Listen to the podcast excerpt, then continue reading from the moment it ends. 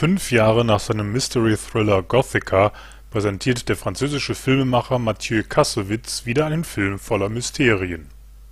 Als Produzent für Babylon A.D. konnte er Alain Goldman gewinnen, mit dem er bereits bei Die purpurnen Flüsse zusammengearbeitet hatte. In naher Zukunft in einem osteuropäischen Land, das von Anarchie geplagt ist. Vin Diesel spielt den knallharten Söldner Torup der einen scheinbar kinderleichten Auftrag annimmt. Er soll die junge Aurora nach USA schmuggeln, begleitet werden sie von Michelle Yeoh als Nonne Rebecca. Doch während der Reise stellt sich heraus, dass Aurora über außergewöhnliche Fähigkeiten verfügt. Und an denen sind auch einige ziemlich finstere Gestalten interessiert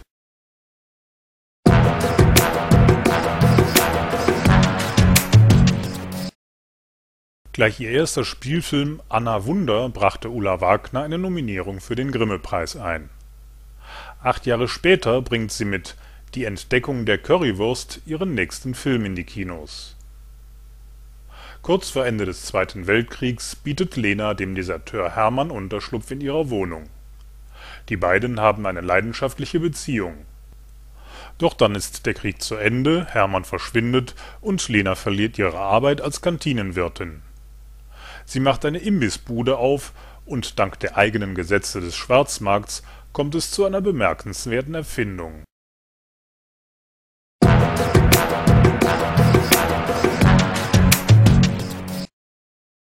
Die Dokumentation Dance for All berichtet über die gleichnamige Tanzschule in Südafrika. Gegründet wurde sie, um Kindern und Jugendlichen in den Townships von Südafrika die Chance zu geben mit Tanz und Ballett neue Perspektiven in ihrem Leben zu finden. Phyllis Spira, die berühmte, kürzlich verstorbene Prima Ballerina Südafrikas, ist als engagierte, kritische, aber auch humorvolle Tanzlehrerin zu sehen, und auch über einige Schüler erfährt der Zuschauer mehr.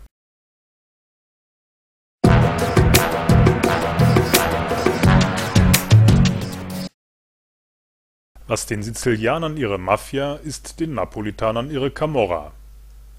Nachdem Roberto Saviano in seinem Buch Gomorra dieses kriminelle Krebsgeschwür plastisch beschrieben hatte, nahm Regisseur Matteo Garrone dieses als Vorlage für das gleichnamige Thriller-Drama.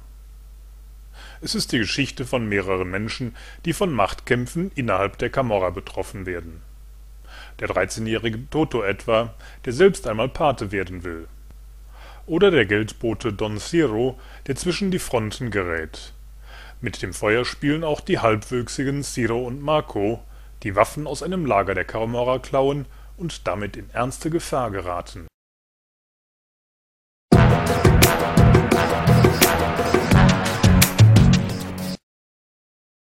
Die Diskussion über den gläsernen Bürger ist in vollem Gange.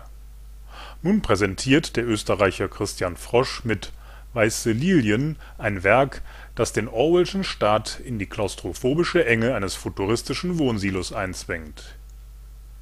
Hier lebt Hannah, die auch in der mächtigen Sicherheitsabteilung der Neustadt genannten Anlage arbeitet. Gegen den Architekten Auerbach wird ein Sprengstoffattentat ausgeübt. Der Verdacht richtet sich ausgerechnet gegen Hannah Sie scheint Opfer eines perfiden Komplotts zu werden, an dem auch ihr eigener, gewalttätiger Ehemann beteiligt ist.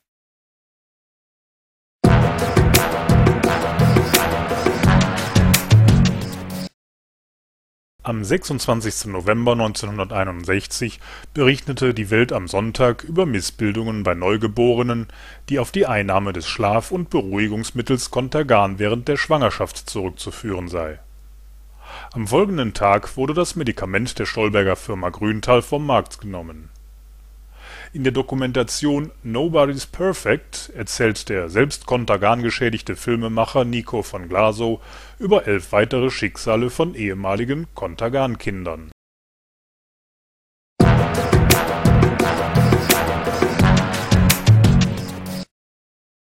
Nachdem Will Ferrell letztes Jahr als Partner in einem männlichen Eislaufpaar zu sehen war, präsentiert er mit Stiefbrüder wieder eine deftige Komödie. Er spielt Brennan, der mit 40 immer noch bei Mutter Nancy wohnt. Die verliebt sich in Robert Dobeck, heiratet ihn und zieht samt Sprössling in sein Haus. Doch auch Doband den beide sehr schnell beenden wollen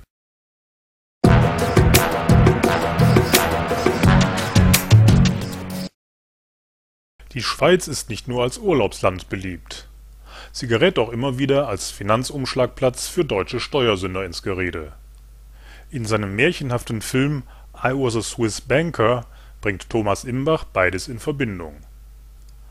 Der allglatte Banker Roger schmuggelt deutsche Schwarzgelder über die Schweizer Grenze. Dabei wird er von Zöllnern gestellt und er flieht mit einem beherzten Sprung in den Bodensee. Dabei wird er in eine kuriose Märchenwelt versetzt. Die frivole Hexe Heli stellt ihm eine Aufgabe. Roger hat drei Versuche, das Herz einer Frau zu erobern, andernfalls werde sie ihn selbst vernaschen